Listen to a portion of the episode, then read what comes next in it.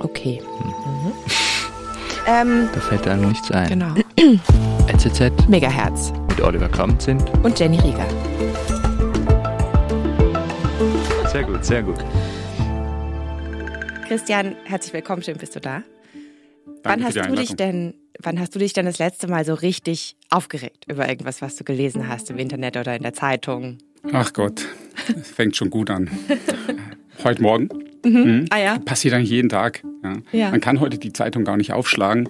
Was heißt Zeitung? Das Handy, ohne dass man sich über Inhalte dann aufregt oder ohne dass man was begegnet, mhm. was man eigentlich dann findet, da müsste man eigentlich jetzt was anderes äh, gelesen haben oder das ist irgendwie schlecht dargestellt oder ach, was soll es jetzt wieder? Mhm. Mhm. Ja, und damit sage ich erstmal herzlich willkommen zu dieser Folge NZZ Megahertz. Mein Name ist Jenny Rieger und bei mir im Studio ist Christian Fichter. Du bist Wirtschaftspsychologe und auch Leiter des Instituts für Wirtschaftspsychologie an der Kaleidos Fachhochschule in Zürich. Und Ihr werdet nicht glauben, was für schockierende Enthüllungen der Christian uns heute mitgebracht hat. also wir, wir unterhalten uns heute über die Medien und speziell über dieses Gefühl, das die Medien häufig in uns auslösen, nämlich Empörung. Was war denn heute Morgen, Christian? Ich weiß es nicht mehr. Ja, mhm. Es ist ja auch ein grad flüchtiges schon, Gefühl. Gerade schon wieder vergessen. Gerade schon wieder vergessen, einfach weggetan. Ich meine, die Tage sind ja so voll, von daher bleibt da gar nicht so viel Raum. Was aber bleibt, ist einfach ein Gefühl der, sag mal, der Verunsicherung oder der täglichen Berieselung von eben, ja, die Welt ist nicht in Ordnung oder etwas stimmt nicht und so weiter. Also von daher das Gefühl, diese, diese, dieses Grundgefühl, das bleibt natürlich dann auch haften. Du beschäftigst dich ja auch in deiner Forschung mit diesem Phänomen. Warum? Was war da deine Motivation? Die Motivation ist ganz einfach die, dass ich versuche, schon seit eh und je mit Psychologie die Welt zu verbessern. Mhm. Ich weiß, kein kleiner Anspruch, aber ich meine, gut, ähm, so ist nun mal. Und etwas, was mir halt aufgefallen ist, und natürlich nicht nur mir, sondern vielen anderen auch, ist natürlich der Wandel in der Medienwirtschaft. Es ist einfach so, mir ist aufgefallen, dass halt immer mehr in den Medien, und zwar sowohl in den als klassischen als auch in den als soziale Medien bezeichneten Medien, Botschaften verbreitet werden, die ich als empörend bezeichnen würde. Also es sind nicht mehr nur reine Informationen, also nicht, dass es früher reine Information gewesen wäre, aber die Informationsvermittlung ist heute mit Empörung aufgeladen. Mhm. Und da habe ich gefunden, das kann doch nicht sein. Irgendwie wird doch die Welt immer besser, zumindest wenn man Statistiken glaubt oder eben den Vertretern dieser ähm, Schiene, dass eben natürlich die Welt, vieles in der Welt immer besser wird, aber in den Medien wird es immer schlimmer dargestellt. Da dachte ich mir, dem gehen wir mal auf den Grund. Mhm dieses Beispiel von, äh, ihr werdet nicht glauben, schockierend mhm. und diese, äh, weiß nicht, zehn Enthüllungen sind irgendwie total unglaublich und so. Das ist ja so ein, so ein Clickbaiting-Strategie, die man aus, aus sozialen Medien kennt oder irgendwelchen Webplattformen, die halt einfach User dahin ziehen wollen. Aber du sagst, auch die klassischen Medien bedienen sich mittlerweile dieser, dieser Mechanismen. Absolut. Oder Strategien. Absolut. Wenn sie das nämlich nicht tun, dann gehen sie unter. Ja, es ist ein Kampf entbrannt zwischen den klassischen Medien und den sozialen Medien. Die sozialen Medien, die eben algorithmusgesteuert äh, herausfinden, genau wissen, was die Benutzer eben anklicken wollen und was dann eben die Aufmerksamkeit bindet. Und die klassischen Medien, die mussten da nachziehen, ansonsten würden sie nicht mehr konsumiert werden. Das ist der einfache Mechanismus dahinter und das hat dazu geführt, dass eben die klassischen Medien auch heute auch häufiger Empörung liefern, als eben das früher noch der Fall war. Mhm.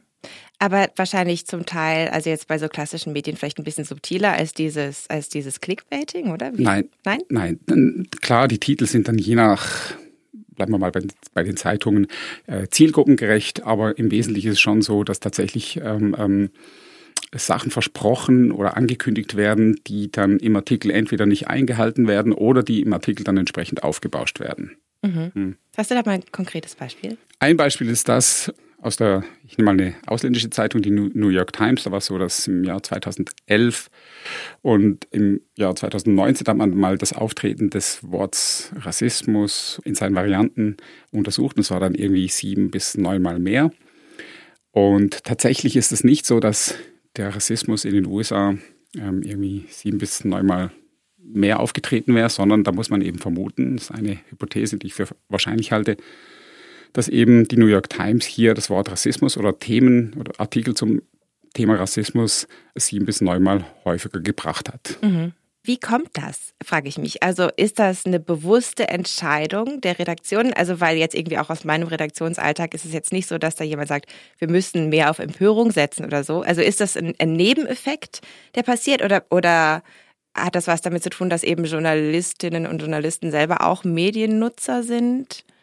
Absolut, das ist ganz ein guter und wichtiger Punkt, weil ähm, vielleicht noch vorweg, ich habe von, von, ganz vielen Journalistinnen und Journalisten gehört, genauso ist es, genauso funktionieren wir heute äh, und so weiter. Ich habe die dann gefragt, mhm. warum macht ihr nichts dagegen? Ja, pff, sonst gehen wir unter. Aber die machen das nicht absichtlich oder bewusst. Zumindest nicht in dem Moment, wo sie einen Artikel oder einen Radiobeitrag, einen Fernsehbeitrag machen, sondern die machen das, ich sage mal einfach unbewusst. Ja? Wenig differenziert sage ich jetzt, die machen das unbewusst, weil wenn sie es nicht tun, dann gehen sie unter. Da existiert also so eine Art evolutionärer Wettbewerb der Artikel oder der Beiträge, der Medienbeiträge. Und in dieser Evolution, da ist es eben so, dass die am besten angepassten Artikel oder Beiträge, die überleben eben. Genau mhm. in der, wie in der biologischen Evolution oder in der Evolution des Menschen. Und diese Evolution funktioniert auch nicht bewusst gesteuert, sondern die funktioniert einfach aufgrund ihrer inhärenten Regeln und genauso ist es auch im Journalismus. Mhm. Klar, und wir haben ja auch also eben immer so ein bisschen eine Konkurrenz aus den, aus den sozialen Medien oder eben anderen Formen von Medien, die dann halt auch gratis verfügbar sind, einfach im, im Netz. Ja, also das, das gratis Verfügbarsein von, von Inhalten ist natürlich eins, was absolut, da, da passt es das Wort disruptiv war. Mhm. Man kann damit natürlich ganze Branchen ausschalten. Wenn jetzt einer kommt und etwas gratis anbietet, dann kann es sein, dass eben Zeitungen, und es sind ja auch ganz viele Zeitungen gestorben und andere Medien auch gestorben. Also man musste etwas machen, weil wenn man nichts gemacht hätte, dann wäre man eben untergegangen und sind auch viele untergegangen. Aber es ist ja inzwischen nicht mehr nur die Konkurrenz zwischen den Medien, sondern auch innerhalb der Medien das, das weiß ich auch von Insidern und das ist auch relativ offensichtlich. Journalisten, die eben miteinander im Wettbewerb stehen, die stehen auch im Wettbewerb miteinander um Klicks. Ja, also nicht nur um die beste Berichterstattung, sondern um die Klicks. Die Klicks zählen. Und zwar nicht nur bei, ich sage jetzt mal, populistischen mhm. Gratiszeitungen oder so, wie, mhm. wie man es gerne denkt, sondern absolut auch vermeintliche Qualitäts- oder tatsächliche oder vermeintliche Qualitätsmedien sehen sich in dieser Mechanik, in dieser Logik des Aufmerksamkeitsgenerieren durch Empörung zum Teil, mhm. äh, sehen sich da drin gefangen. Genau, also eben dieser Mechanismus und so auf die emotionalen Knöpfe drücken von Medien, das funktioniert ja sehr, sehr gut, oder? Aber warum ist das so? Und warum ist gerade, weil wir haben ja auch noch andere mögliche Gefühle, warum ist gerade Empörung so machtvoll irgendwie in dem Kontext? Empörung ist ein ganz, ganz wichtiges Gefühl. Es ist ein sekundäres Gefühl, das sich zusammensetzt aus basaleren, primären Gefühlen, zum Beispiel, also insbesondere Ärger. Und es ist aber ein Gefühl, das durch Lernerfahrungen modifiziert wird. Also wir, wir passen an, worüber wir uns empören wollen. Das lernen wir zu einem gewissen Teil. Und erst das Gefühl der Empörung ermöglicht es uns, in komplexen Gemeinschaften, die über die Sippe hinausgehen, zusammenzuleben. Warum? Empörung ermöglicht es uns, Verstöße gegen die Regeln des Zusammenlebens zu sehen und schlussendlich dann auch zu sanktionieren. Also von daher, Empörung ist uns ganz, ganz stark mitgegeben von der Natur. Nicht nur natürlich, ist eben auch gelernt oder durch Lernerfahrung modifizierbar, aber Empörung gehört zum menschlichen Dasein dazu, wie Angst, Lust, Freude oder auch Hunger. Mhm. Das ist so die Basis davon. Und äh, auf dieser Mechanik basiert nun eben das Bespielen der Empörung durch die, wie ich es nenne, Empörungsökonomie. Ähm, also so ähnlich wie die Aufmerksamkeitsökonomie. Wir bespielen als Medien oder die Medien bespielen eben dieses Gefühl und wissen dieses eben zu wecken. Ursprünglich war es eben durch die Algorithmen der sozialen Medien äh, ausgelöst worden und dann eben in der Folge davon die klassischen Medien, die mitziehen mussten. Mhm. Ich höre jetzt, also oder lese irgendwie in letzter Zeit recht häufig so den Begriff oder oder so Leute, die sich sehnsüchtig an das Twitter von 2009 erinnern, wo irgendwie so der Umgangston noch ganz anders war und Leute total konstruktiv und so. Stimmt das? Also, dass die sozialen Medien am Anfang irgendwie noch ein freundlicher Ort waren und irgendwas ist dann passiert und jetzt ist alles total toxisch? Ja, das ist so. Da gibt es Studien dazu, die das zeigen, dass, ob, ob, das jetzt bei Twitter 2009 war oder nicht, weiß ich jetzt gerade nicht. Aber auf jeden Fall waren die, ist es so, dass in den verschiedenen Plattformen irgendwann mal ein Tipping Point, also eine, eine Schwelle erreicht wurde, ab der es dann eben zunehmend toxisch geworden ist. Feindliche Inhalte, emotionale Inhalte und eben Empörungsinhalte dann eben stark angestiegen sind. Ich war beim Internet als Student relativ früh mit dabei. 1993, 94 habe ich die erste E-Mail verschickt im Computerlabor da oben an der Uni in Zürich. Mhm. Und da waren wir total euphorisiert von den Möglichkeiten, die sich durch Usenet, Web, das Web war damals noch ganz klein und so, die sich da eben abzeichneten. Und am Anfang fand ich das schon alles sehr, sehr konstruktiv und so. Es gab wirklich eine, die Hoffnung, dass wir eben grenzenlosen Informationsaustausch haben, dass wir uns mit der Welt, mit Gleichgesinnten verbrüdern und verbinden und mit den Nicht-Gleichgesinnten abstimmen, um eben die Kontakthypothese quasi wahr werden zu lassen, nachdem die eben besagt, dass wir, wenn wir Kontakt haben zu, zu Andersdenkenden, dass wir uns dann angleichen und so weiter. Das hat sich leider so nicht bewahrheitet. Mm, ja, warum eigentlich nicht? Irgendwann, das ist meine Vermutung, irgendwann ist es passiert, dass Firmen, und ich würde es da schon die sozialen Medien in der Verantwortung sehen, gemerkt haben, man kann damit Geld verdienen, wenn man Aufmerksamkeit erheischt. Es war ja schon früher so, ganz natürlich und auch normal, ein Stück weit auch Teil der Marktwirtschaft, der Freiheitlichen.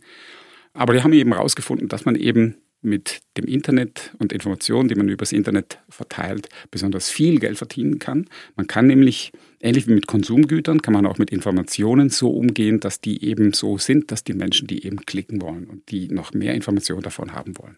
Und insbesondere empörungsbelastete oder behaftete Informationen sind nun eben sehr, sehr attraktive Informationen. Wenn ich also meine Information so ausspiele, dass sie Empörung triggert, dann bleiben die User länger auf meiner Plattform und ich kann eben mehr Werbung zeigen. Das ist der einfache Mechanismus dahinter. Also mhm. es, es geht schlussendlich ums Geldverdienen. Warum ist das denn überhaupt gefährlich oder was ist das Problem damit, wenn wir uns mal ein bisschen empören? Das Problem ist einfach, dass durch das Vergrößern unseres Wirkungskreises hauptsächlich durchs Internet, wird dieser Empörungsmechanismus überflutet oder überreizt. Das heißt, der funktioniert nicht mehr richtig.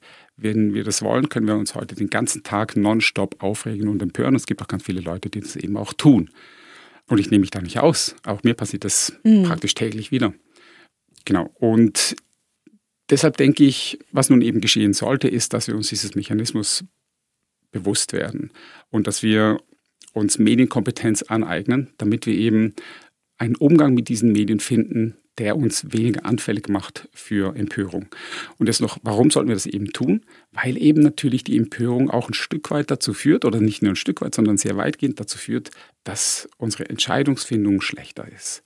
Wir haben ja im Wesentlichen zwei Entscheidungsfindungssysteme. Das eine ist, sage ich mal, emotional und schnell, funktioniert quasi reflexartig und das andere ist, wäre das rationale Denksystem, also System 1 und 2 in der Sprache der Verhaltensökonomie oder Wirtschaftspsychologie. Und Empörung ist nun eben sehr, sehr stark System 1, also schnell, unreflektiert, in der Regel gar nicht mal so unzutreffend, aber dann eben auch nicht rational und in komplexen Entscheidungssituationen dann sicherlich dem langsameren, exakteren Denken des Systems 2 unterlegen. Und wo ich eigentlich hinaus, darauf hinaus möchte, ist, dass wir mehr lernen, System 2 anzuwenden anstatt System 1.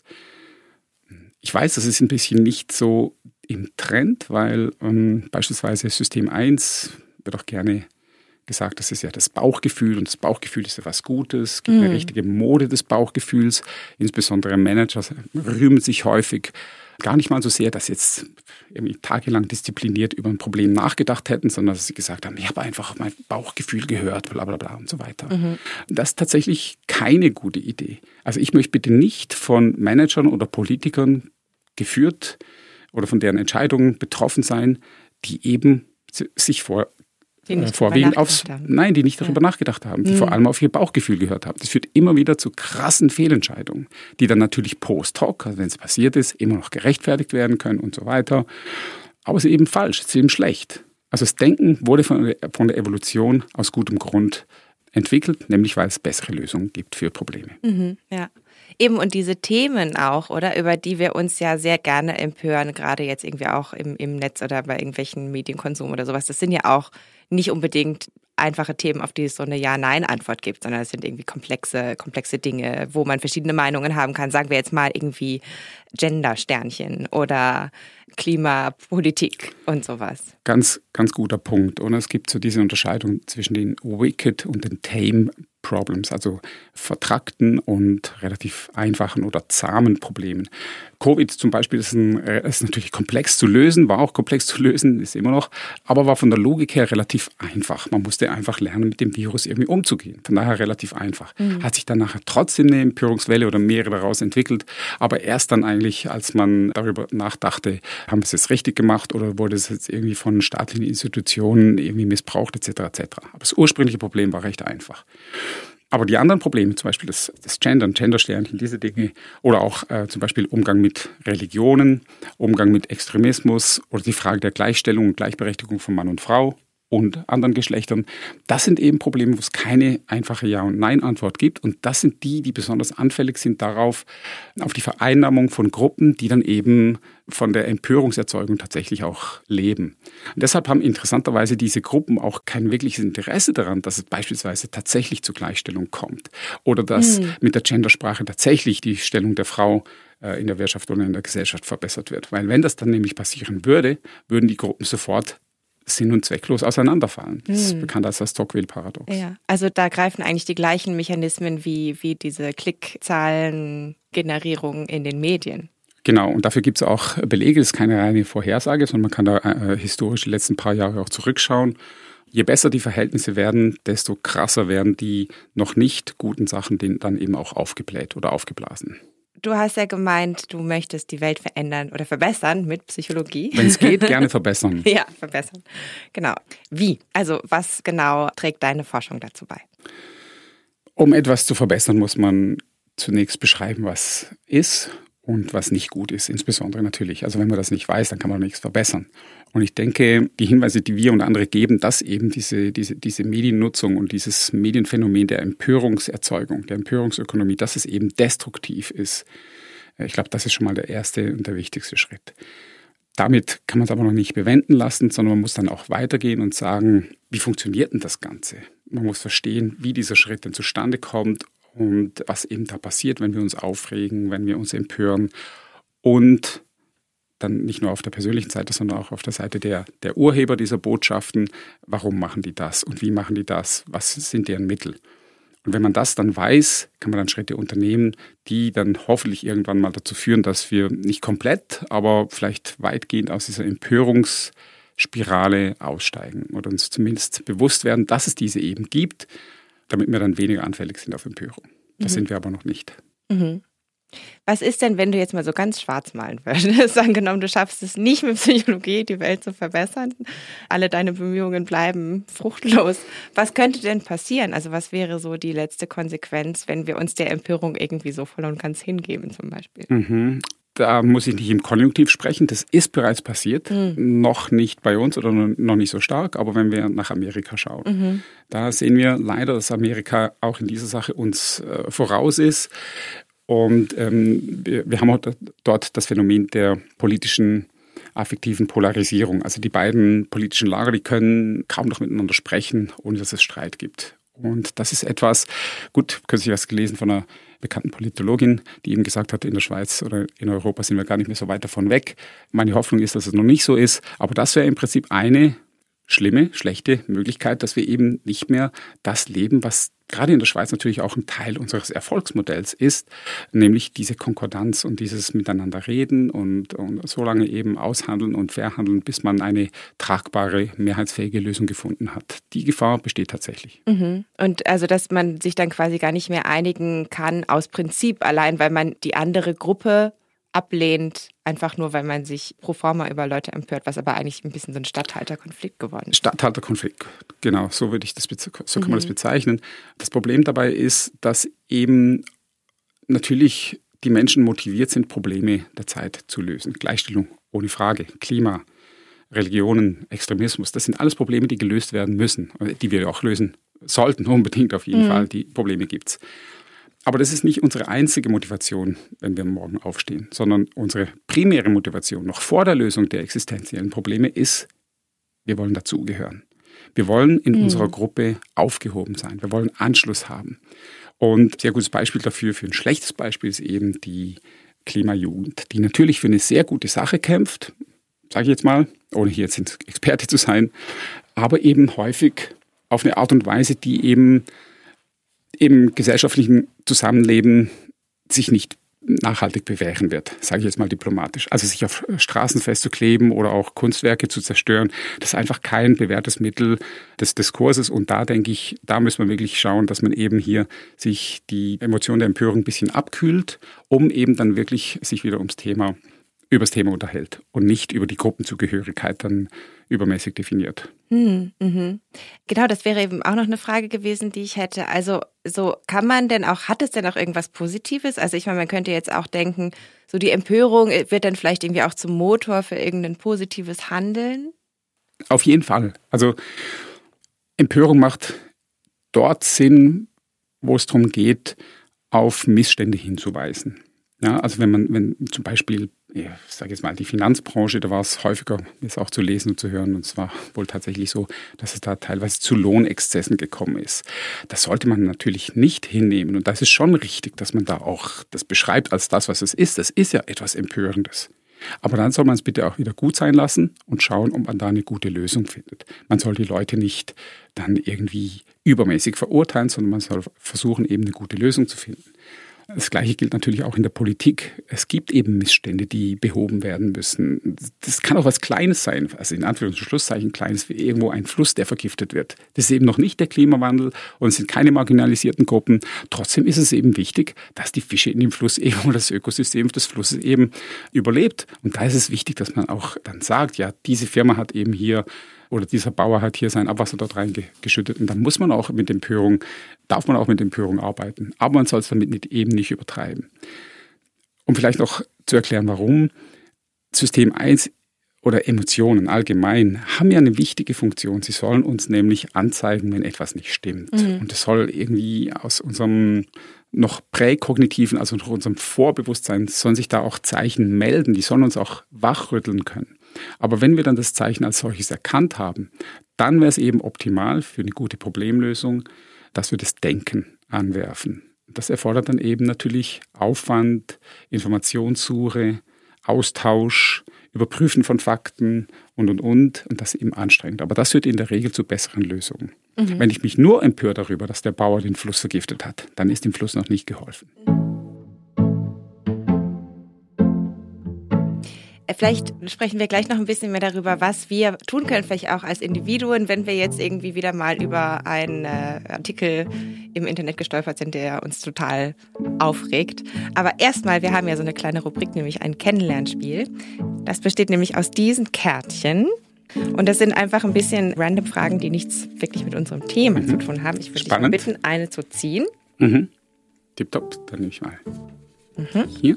Ich lese sie dir mal ja. vor. Oh, wenn eine Kristallkugel dir etwas über dich, dein Leben, die Zukunft oder irgendwas anderes verraten könnte, was würdest du wissen wollen? Nichts. Nichts? Nein. Auch nicht, ob du die Welt verbessern wirst. Nein, das würde ich nicht wissen mhm. wollen. Warum nicht? Der Punkt ist, wenn die Kristallkugel mir etwas sagt, was dann nicht meine Zustimmung findet, dann wird mich ja das ganze Leben lang wird mich das ja verfolgen. Mhm. Das ist auch die Frage zum Beispiel, soll man seine Gene untersuchen lassen, damit man dann eben weiß, woran man sterben, mhm. sterben wird, etc., etc. Kann man schon machen, kann auch unter dem Gesichtspunkt der Gesundheitsprävention auch äh, noch relevant sein. Andererseits, wenn ich dann eben weiß, dass ich eben das und das habe und ich weiß, ich habe jetzt noch so und so lange zu leben oder ich werde dann sicherlich irgendwann mal an dem und dem sterben, kann ich mich dann jeden Tag noch freuen des Tages? Wahrscheinlich nicht. Mhm. Deshalb würde ich sagen, die Kristallkugel du, du ist nichts für mich. Blissful Ignorance. Blissful Ignorance. ja, könnte man so bezeichnen. Natürlich sollte man versuchen, ähm, Prävention zu betreiben oder eben ein gutes Leben zu führen und zu planen etc. etc. Ja, also Blissful Ignorance ist es schon nicht, aber es fällt mir jetzt wirklich nichts ein, was ich mit gutem Gewissen wissen wollen würde mhm. über die mhm. Welt. Nein. Ich, ich, finde das tatsächlich sehr vernünftig von dir. Mhm. Ja, mhm. ich glaube, da, das ist eigentlich, das ist eigentlich eine sehr gute Antwort. Danke. Vielleicht ist auch einfach ein bisschen Angst. Gut, okay, dann suche ich mir jetzt auch mal hier noch ein Kärtchen raus und würde dich mal bitten, das vorzulesen. Was ist das schönste Kompliment, das du je bekommen hast? Das schönste Kompliment. Also so, ich sage jetzt einfach mal eins, das mir spontan einfällt. Ich war nämlich mal auf einer Party und irgend so ein Typ, den ich nicht kannte, ist so an mir vorbeigetänzelt und hat im Vorbeigehen gesagt, I love how you are. Oh, und das fand, das fand ich wirklich sehr schön, weil das war irgendwie so ein, so, ah, so ein vollkommenes Annehmen mhm, meiner mhm. Person. Das hat sich sehr gut angefühlt. Und es war auch schön, dass, also dass halt irgendwie einfach jemand, den ich nicht kannte, mir so ein nettes Kompliment macht. Schön, schön das zeigt doch eben auch, dass die Menschen im Grunde schon gut sind. Ja. Und die Anlage haben, gut zu sein. Eben, wir eben. wollen ja alle gut sein. Wir wollen uns gar nicht empören. Genau, genau. Oder wir wollen uns nicht, nicht nur empören, wir wollen auch gut sein und Komplimente aussprechen. Genau, das wollen wir. Und das finden wir jetzt raus, wie das geht. Also genau, du sagst ja auch, wir müssen uns entpören. Wie entpören wir uns? Schritt eins, sich bewusst werden, dass es eben dieses Geschäftsmodell der Empörungsökonomie gibt, dass es da Firmen gibt, die damit Geld verdienen. Und um das noch anzumerken, ich bin absolut nicht dagegen, dass Firmen Geld verdienen. Ganz im Gegenteil, ich bin da sogar sehr dafür. Aber eben nicht mit Dingen, die eben dem gesellschaftlichen Zusammenhalt abträglich sind. Das mhm. finde ich dann eben natürlich schlechtes, ganz offensichtlich. Und da finde ich eben schon, die Empörungsökonomie, die muss analysiert, verstanden und durchschaut und eben auch bekannt gemacht werden. Es muss sich rumsprechen. Dann, wenn sich rumgesprochen hat, das wäre ein erster wichtiger Schritt. Aber ein zweiter wichtiger Schritt ist, dass man das auch, dieses Wissen nutzt. Ich nehme ein Beispiel aus dem Bereich der Konsumpsychologie. Jedes Jahr, wenn es wieder Valentinstag oder eben die Schlussverkäufe gibt oder Black Friday, da rufen mich dann die Journalisten an, Herr Fichter, was kann ich tun, um eben nicht dem Schnäppchenjagdinstinkt ähm, zu erliegen. Und da sage ich immer wieder das Gleiche. Man muss die Regeln, die man eben kennt und die man eben auch schon ohne das Zutun eines Konsumpsychologen kennt, die muss man eben anwenden. Mhm. Das heißt eben nicht hingehen oder sich eine Liste machen, wie ich mich rational verhalte. Und in Bezug auf den Informationskonsum würde das eben bedeuten, dass nicht hingehen würde bedeuten, ich lese keine Medien, die systematisch wirklich vor allem oder sehr stark auf Empörung setzen und zweitens, wenn es eben doch nicht so äh, einfach ist oder wenn es eben doch so ist, dass, äh, wie ich ja behaupte, dass viele Medien oder praktisch alle dieser Empörungsökonomie auch unterliegen, dann muss ich in dem Moment, wo ich einen Zeitungsartikel beispielsweise jetzt bei einer Zeitung lese, muss ich mir dessen bewusst sein, aha, das könnte jetzt auch Empörung sein, was hier drin steht. Oder es könnte eben dieser, dieser Empörungslogik unterliegen. Mhm. Damit hätten wir schon viel geleistet. Ja. Was Wie nicht denn? Wie erkenne ich das denn? Ist das ist mhm. ja zum Teil gar nicht so einfach, oder?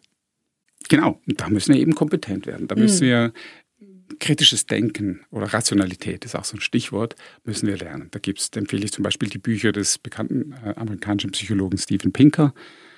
Rationalität heißt es auch auf Deutsch, das ist übersetzt worden, das Buch. Das ist schon mal ein sehr, sehr guter Einstieg. Also wer das gelesen hat, der wird sich auf jeden Fall weniger empören oder wird sich weniger verführen lassen. Er wird sich vielleicht genauso empören, mhm. aber eher über die Empörung als über die Inhalte, die dann eben empörend dargestellt ja. werden. Eben, du hast ja gemeint, also so die Empörung sich abtrainieren, das geht eigentlich nicht, oder? Abtrainieren, das ist unmöglich, weil es ist ein mhm. angeborenes Gefühl, das sozial noch verstärkt wird. Aber wir haben ja auch andere angeborene Gefühle, die teilweise auch sozial verstärkt werden. Ja, Lust, Hunger und so weiter. Ärger, Wut, Freude und auch die, da lernen wir auch einen Umgang damit. Mhm. Und genauso müssen wir den Umgang mit der Empörung lernen. Mhm. Was ist denn jetzt mit uns als Medienhaus, jetzt wir hier bei der NZZ zum Beispiel oder auch alle anderen, was also ich meine, natürlich sind wir ein bisschen in der Zwickmühle, oder? Weil wir halt natürlich irgendwie auch die Klickzahlen brauchen und die Leserschaft stetig schrumpft und immer weniger Leute unsere Zeitung abonnieren wollen und sowas. Wie können wir aus diesem Teufelskreis aussteigen? Ganz einfach, äh, gebt mir, meinem Team eine Million Franken. So groß ist das Forschungsprojekt, das ich plane, um eben diesen Mechanismus der Empörungsökonomie zu durchschauen und als solche mal ganzheitlich darzustellen. Aber daneben gibt es natürlich auch noch andere Möglichkeiten. Und zwar würde ich sagen, eine Möglichkeit ist eben, dass man die Journalistinnen und Journalisten mit dem Thema vertraut macht und schult. Eingangs hatte ich gesagt, dass ich ganz viele Rückmeldungen von Journalisten bekommen habe. Ja, genau so ist es. Und wir können aber nicht anders. So muss es laufen bei uns, sonst bin ich eben weg. Und diesen Mechanismus eben darzustellen und zu durchschauen, finde ich etwas ganz, ganz Wichtiges. Und wenn da auch in der Redaktion, nicht nur bei den einzelnen Journalistinnen und Journalisten, wirklich dieses Bewusstsein vorherrscht, sondern wenn das auch thematisiert wird in den Redaktionssitzungen. Und wenn man wirklich versucht, haben jetzt, oder wenn man wirklich schaut, diese Empörung gemeinsam in den, in den Griff zu bekommen, dann kann man was machen als Zeitung. Problem ist natürlich dann, man muss auch gegen die anderen Zeitungen Bestand haben. Mhm. Und da würde ich dann sagen, habt ihr durchaus die Möglichkeit, als, als Medienhaus auf diesen Missstand eben hinzuweisen, wie beispielsweise jetzt gerade mit diesem Podcast. Das mhm. darf man auch benennen. Man darf auch, man darf sich darüber empören, wenn anderswo die Empörung überhand nimmt. Das soll man auch. ja. Hier würde ich jetzt sagen, das ist eine legitime Anwendung von Empörung. Mhm. Ja. Eben, also das, das Problem ist ja tatsächlich, es gibt ja auch diese ähm, Ansätze, wie, also eben uns fiel vorhin nicht ein, wie, wie der Begriff ist, oder konstruktiver Journalismus oder positiver irgendwie Journalismus, so ähnlich, irgendwie sowas in die Richtung. Was ja also jetzt auch nicht so wahnsinnig sich verbreitet hat, wahrscheinlich weil es im Gegensatz zu den anderen Angeboten langweilig wirkt. Es ist eben auch hier ein evolutionärer Prozess und offensichtlich hat dieser konstruktive oder kritische Journalismus eben nicht funktioniert, mhm. leider. Mhm. Aber der Ansatz ist im Prinzip schon richtig. Wahrscheinlich hat ihm einfach so ein bisschen die kritische Masse noch gefehlt. Und da denke ich, da braucht es wirklich eine, äh, ein, ein Nachhaken und ein Nachtreten so lange, bis es eben bei den Medienkonsumenten auch angekommen ist, bis die sich dann auch wirklich dafür entscheiden, nee, also diese Zeitung abonniere ich jetzt nicht mehr, die geben jetzt zu sehr in eine empörende Richtung sondern ich versuche jetzt mich anders zu informieren. Mhm. Weil es gibt Optionen, es gibt auf jeden Fall Optionen und man kann als Medienkonsument dazu auch einen Beitrag leisten. Man soll sich wirklich beteiligen daran und soll quasi mit seinem Abo-Verhalten oder mit seinem Scroll-Verhalten, mhm. wenn man es nicht abonnieren möchte, kann man einen Beitrag dazu leisten. Sollte man noch einen total konstruktiven und freundlich formulierten Leserbrief schreiben, bevor man das Abo abbestellt? Absolut, weil die werden gelesen ja. und es wird auch zur Kenntnis genommen, von daher unbedingt. Also die Redaktion, so, soweit ich das weiß, bin da kein Insider, aber Insider haben, haben, sich bei mir gemeldet, die sagen schon, wir hören, wir lesen das, was uns geschrieben wird. Und, und das wird auf jeden Fall, das ist die beste Marktforschung, die da gratis bekommen die da ausführliche Statements von teilweise langjährigen Kunden oder Leserinnen und Lesern. Und was da steht, das wäre ja fatal, wenn das nicht befolgt würde. Aber es ist eben nur das eine. Das andere ist eben auch, dass natürlich diese Redaktionen oder bei den sozialen Medien eben die Algorithmen miteinander in einem evolutionären Wettbewerb stehen. Und da muss man auf jeden Fall auch als Medienhaus beispielsweise, sollte man steuernd, lenkend, korrigierend eingreifen. Ich meine, die Werte, nach denen man eben steuern, lenken und korrigieren sollte, sind ja bekannt. Eben tu nichts Falsches, verbreite keine falschen Informationen und, und schüre nicht Empörung. Aber es fehlt meiner Einschätzung nach eben an der Konsequenz und der Stringenz, diese Werte umzusetzen.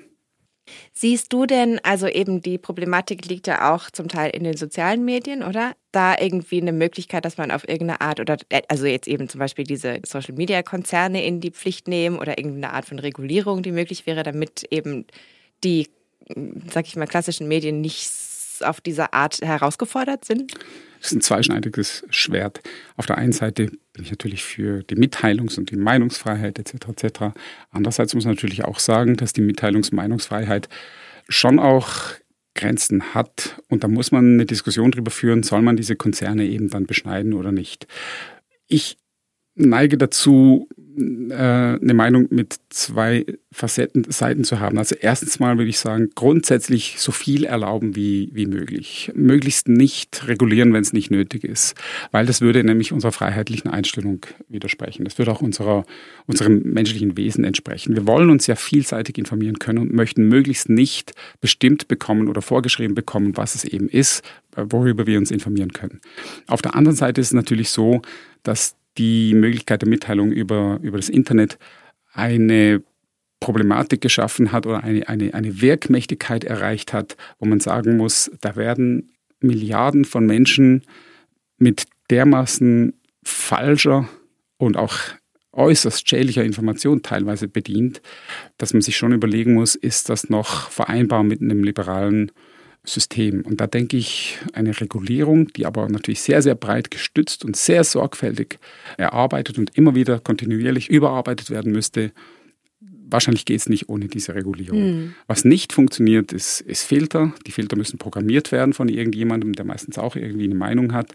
Was auch nicht funktioniert, sind diese, diese Fact-Checking-Websites. Hat sich ja herausgestellt, dass die meisten von denen eben genau nicht neutral und unabhängig funktionieren. Ich glaube, das, was am ehesten sowohl liberal als auch massentauglich ausrollbar ist, ist wirklich eine geschulte Leserschaft in Kombination mit grundsätzlichen Regeln oder also einer ganz basalen, einfach zu haltenden Regulierung. Mhm. Aber wie die aussehen kann, das, da müssen wir uns eben dran machen, das jetzt auszuhandeln, gesellschaftlich. Mhm. Und bis es dann irgendwie da Fortschritte gibt, können wir zumindest alle individuell mal die Kritik konstruktiv formulieren und vielleicht irgendwie statt zu kommentieren einfach den Laptop zuklappen. Genau, das wäre eine Möglichkeit, wobei es natürlich so, es gibt schon Leute, die äh, sagen, entzieht euch dem Newsstrom. Mhm. Ja, ähm, ich würde sagen, das ist eine fast schon überhebliche Einschätzung. Mhm. Menschen wollen eben Nachrichten. Es, ist, es gehört zum menschlichen Naturell, dass wir neugierig sind. Und ehrlich gesagt, eine gesellschaftliche und auch politische Teilhabe ist ja ohne Informiertsein gar nicht möglich. Also dieses abgehobene, äh, lest die Tageszeitung nicht und so weiter, das ist wirklich genau eben das, mhm. abgehoben. Mhm. Nein, aber eben lest die Zeitung, aber klappt dann nach dem Lesen von vielleicht zwei, drei Zeitungen, hm, spätestens klappt dann zu und schaut auch den Rest des Tages nicht mehr rein. Also verbringt nicht den ganzen Tag, man kann schon natürlich mehr, mehrmals am Tag News konsumieren, aber man sollte versuchen, genau wie mit anderen Dingen, Schokoriegel, Alkohol, Essen etc., Arbeit, sollte man ein gesundes Maß finden, mhm. einen gesunden Umgang. Also ich würde sagen, eine Medienkompetenz zu entwickeln gehört heute zur Kompetenz der guten Lebensführung, gehört dazu. Mhm. So, das ist doch ein gutes Schlusswort. Christian Fichter, vielen, vielen Dank für das spannende Gespräch. Danke für die Einladung. Das war's für heute mit NZZ Megahertz. Vielen Dank, dass ihr eingeschaltet habt. Und falls ihr Anregungen habt, Kritik, Vorschläge, dann schreibt uns doch sehr gerne ein Mail an megahertz.nzz.ch. Wir freuen uns. Oder ihr könnt uns auf Instagram folgen und erreichen. Unser Handle lautet NZZ Megahertz. Also in diesem Sinne verabschiede ich mich für heute. Mein Name ist Jenny Rieger und wünsche euch eine schöne Woche. Bis dann.